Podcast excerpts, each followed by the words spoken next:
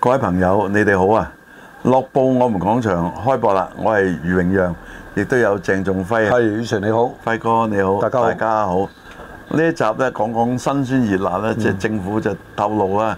新城 A 區咧，既然已經一切嘅規劃由啊開始到到現在落成都係順利嘅，咁啊、嗯於是要為嗰啲街道命名啊，咁呢個都係我同阿輝哥長期爭取，喂要命名啊早啲啦，係個區都要命名啦，啊唔好成日如都果係唔係新城咧，A 區到到嗰幾年都仲叫新城 A 區，咁街道命名呢，市政署就話啊會徵詢文化部門嘅意見，咁呢個非常之好啊。嗯咁呢、集都頭先同阿輝哥講，又講下澳門一啲過去嘅街道嘅命名啦。嗯咁、有啲係人名嚟嘅，咁啊、經翻譯成為咗啊高地烏街啊，咁嗰啲咩人名嘅係嘛？好多都係人名啊啊馬渣道博士啊，你咁因你王子大馬路係啊，咁亦嚇大都有。馬騮乜乜乜啊嗰啲係嗯嘛？啊，亦都有啲同佢嗰個附近啊，啲人經營嘅有關嘅啊，打攬地啊、大攬巷啊，係嘛？嗯鹹魚街啊鹹，魚街啊，啊，仲有啲唔知係咪嗰度多賊啊？啊啊，賊仔賊仔巷啊，賊仔巷冇咗㗎啦，係咁啊仲有賊仔圍，賊仔巷、賊仔圍咧就喺氹仔咧，嗱你由嗰、個。叫做飛能便道街，即係益隆炮竹廠嗰個喎。因為氹仔有條飛能便道，嗯澳門就有一條有一條嘅啊嚇。咁呢個地方上去嘉模嘅途中咧，有一橛啊，就係呢個賊仔圍、嗯賊仔巷、嗯賊仔巷咧，因為拆樓就消失咗，佢好短嗯嘅啊，因為有個圍牆啊，嗯咁啊剩翻賊仔圍。咁係咪以往多賊咧嚇？咁另外澳門仲有啲木瓜木瓜圍啊、綠豆圍啊，好多咁啊，留翻俾阿輝哥講啊下啲我講其他。講一度啊啦，即係有一度咧就都幾得意嘅，就近住美副將，即係我哋叫望下區咧，有一條巷叫甲巷，你唔知記唔啊，記我得？記得嚇！咁嗰條甲巷咧，我而家聯想點解叫做甲巷咧？梗係好多甲拐啦，係嘛？咁啊，呢個啊可能又係即係真嘅頭喎先。我講嗰樣係啦啊，賊仔圍啊啦，，因為佢嗰度周圍咧以前係一個田地嚟嘅，咁啊所以咧即係可能好多夾拐咧，健健昂昂成晚喺度叫咧，所以呢度咧就叫做夾巷嚇。咁有啲咧就係話誒佢個形狀似嚇，但我相信咧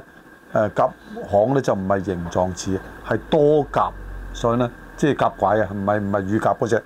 咁啊所以咧即係澳門嘅街名咧，其實係一大趣味性嘅嘢嚟嘅。啊，但翻譯名好多啊嘅，即係先頭都講啦嚇。咁啊，包括你仲數落去好多嘅嗯，肥利拉係嘛啊，馬大神啊啊，咁啊仲有雅廉房啊，好多嘅啊。咁啊嗱，我咁啊合後咧就以中國人命名咧都有幾條街嘅係嚇、啊即係啊何回賢啊歸啊前都有㗎啦。何賢新市大馬路啊，何鴻燊博士大馬路啊，再早期啲咧，宋玉生廣就場主教山嗰啲啊，再啊早期啊主教山啊咁樣啲嚇。啊，即係高可寧啊，啊，高可寧咧就係、當年嘅澳門嘅一個大嘅商人，係亦係賭啊賭王之一啊。係咁另外一個賭王都有名嘅喎，父啊老盧九盧九係盧九街你盧九街知就即係最威啦道啊，即係因為點解威咧？唔係話佢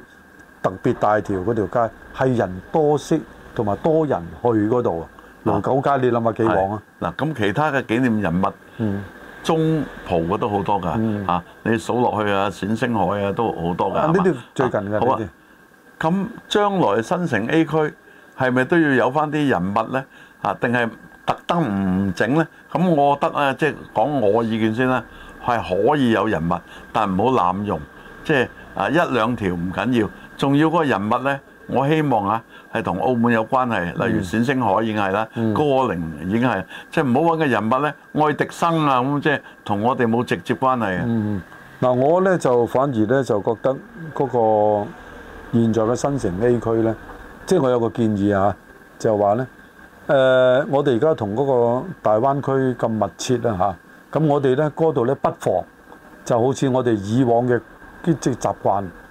呃呢、個習慣咧，我諗喺全國甚至乎香港咧都係用緊嘅。啊，就用西路嗰啲都有啦用，地方即係一個城市嘅名嗱，譬如南京路啊嘛南京路啊、嗯北京街、澳門都係有北京街噶嘛，係係有個叫天津天津街嘅喎，係係天津街咧就係氹仔嗰邊嘅，啊咁啊就有香港有廣東道啊、上海街啊、澳門都有上海街漢口道啊。啊，澳門新啊啊，我哋。啊呃北京北京啊道啊咁樣，咁所以咧嗰度咧嗱誒，而家啊佛山路都有啊澳門係咪？但係嗰邊咧誒，我諗新城 A 區咧就不妨係用呢個大灣區裏邊嘅著名嘅地標城市，譬如深圳路啊，嚇、譬如呢、個誒、呃江門路啊，因為點解咧？嗯因為呢度咧啱啱係港珠澳大橋嘅一個。如果誒佢唔過氹仔咧，嚟翻澳門咧，嗯必咁有經過嘅啲。有啲已經有啊！你頭先啊，講啦有嗰啲就唔愛啦，啊啊啊啊冇嗰啲就喂有啊有嗰啲都唔我係唔係，啊唔好取消，啊唔好就唔好重複啊。廣州啊咁啊係嘛唔好重複係啊係。咁我諗咧，即係呢個咧就對於啲遊客入，因為我哋澳門係一個旅遊城市啊，尤其是我哋嘅遊客咧，好多都係來自呢個誒大灣區或者誒即係中國嗱大嘅城市，中國各地咧都有好多有㗎啦，上海街啊、北京街啊嗰啲有啦嘛，係咪？咁啊，所以咧更加即係能夠令到啲人即係賓至如歸，一嚟到。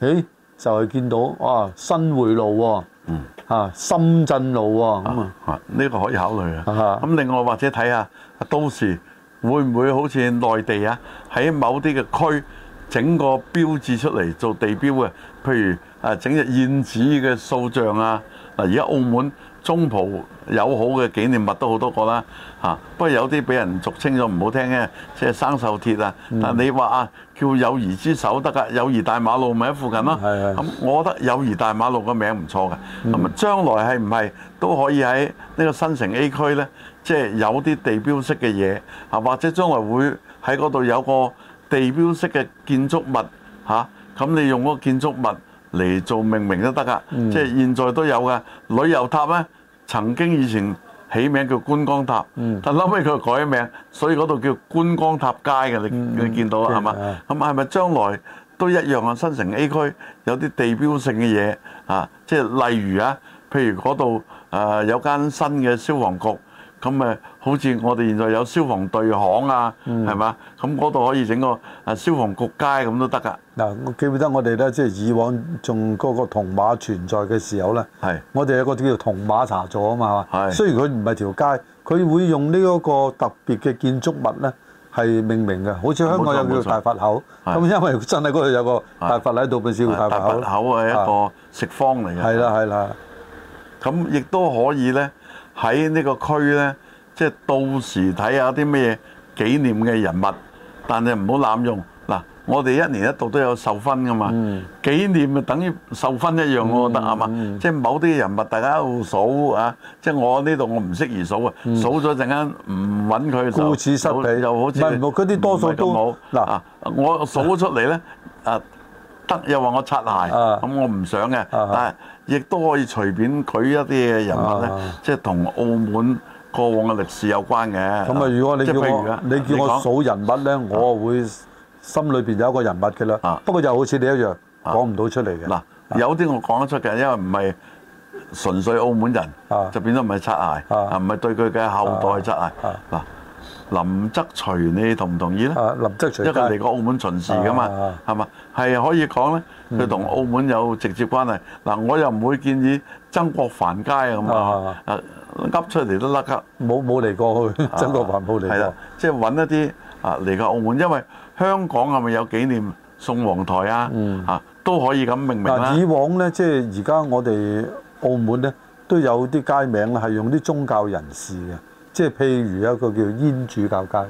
係嚇，或者啱啊主教巷係嘛歐神父街、係啦羅神父街，係啦啊，即係呢啲咧都用一啲嘅人物作為呢條街嘅命名都有嘅嚇。啊，咁你係咪暗示一啲以往喺澳門做過正副主教嘅人物都可以考慮？嗱、有一個係地道澳門人，佢對中葡文化有貢獻嘅，呢、個顏炎若副主教嚇。而家佢當年所作嘅字典啊，叫編啦，唔好話作啦。喺澳門嘅中葡書店仍然係有得賣嘅，仍然有不停有新版嘅，係嘛？咁呢啲可唔可以考慮顏主教街呢？係啦，係嘛？啊，雖然佢係副主教，都係叫做主教噶啦，係嘛？係啊，咁所以即係呢啲咧，咁啊好多咧，我哋值得去紀念嘅人咧，但係咧又好似而家，我啊唔知個我即係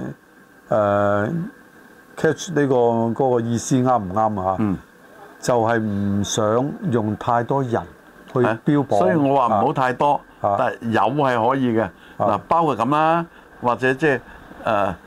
一至到三個人物啦。啊有啲咧就係、誒不同地方嘅城市咧，我哋連其他地方都有㗎。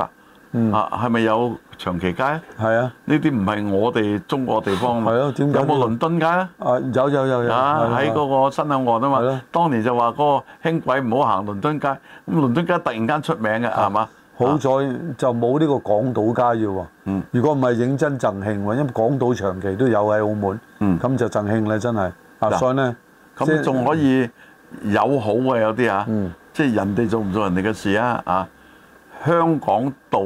嗯得唔得咧？係咯，咁香港道、令到啲香港人嚟到九龍道係嘛係，係新有界道係嘛，啊，親切感嘅係係咯，嘛即係我覺得呢啲咁咧，即係我哋一個街好啊名唔好咧，愛啊一定係嗱第一個要好記啦。其實澳門啲街名啊，好難記嘅啊！，即係我啲葡頭先文講譯音到嗰啲啊，啦，嗱，我同你數咗人名啊啊，第二就地名地名啊，啊咁亦亦都有啲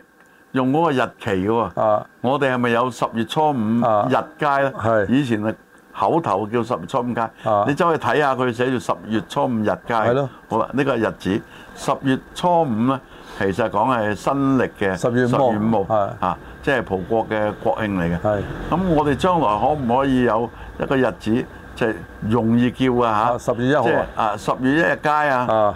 我覺得係得嘅喎。誒嘛唔係啦啊我國慶道啊。啊，如果我改嘅説話咧啊，就冇咁繁複啦，叫做一號街啊，咁啊一號街都得係，都得啊即係你話因為1月兩個1號就得兩個十月嘅街一又得論盡啲啊啊！咁一號街誒誒得嘅，但係我一後定尾提係出名嗰個，嘅即係呢個我後尾提嗰個啊似乎係叫出嚟好聽啲嘅，啊國慶道啊啊，道咧就係好聽啲啊，大道啊嘛，國慶道咁喺嗰度整個標誌嗯啊，將來十一號咧可能升旗儀式喺嗰度舉行都得嘅，代替咗現在嗰個金蓮花係。係咪啊？不過咧，我講來講去咧，我都即係我比較即係實用主義啲啊。咁咧，我覺得嗱，即係呢個改名呢啲咧，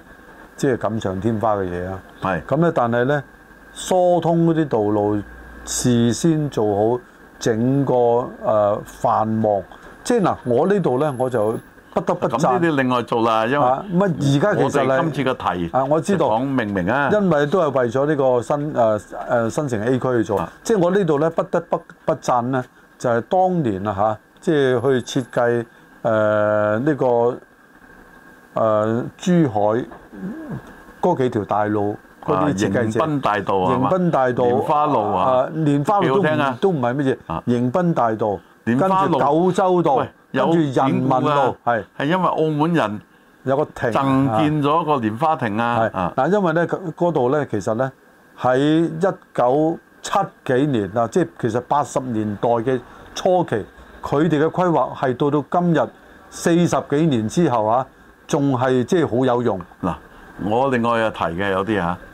嚇，紀念下啲行為或者標榜嘅行為得唔得咧？嗯咁嗱，你同我有個老友咧，係經營煲仔飯嘅嗯，啊，咁啊歷久不衰㗎，佢喺道德巷。嗯啊有間店鋪，嗯嗱道德行道德兩個字，我覺得聽落去好聽嗯啊。咁係咪都可以有啲誒、呃慈善街？即係我講嘅啫，嗯或者即係俾我講出嚟好啲，可以諗下咧。咁又或者有啲機構咧，佢喺澳門有貢獻嘅嚇。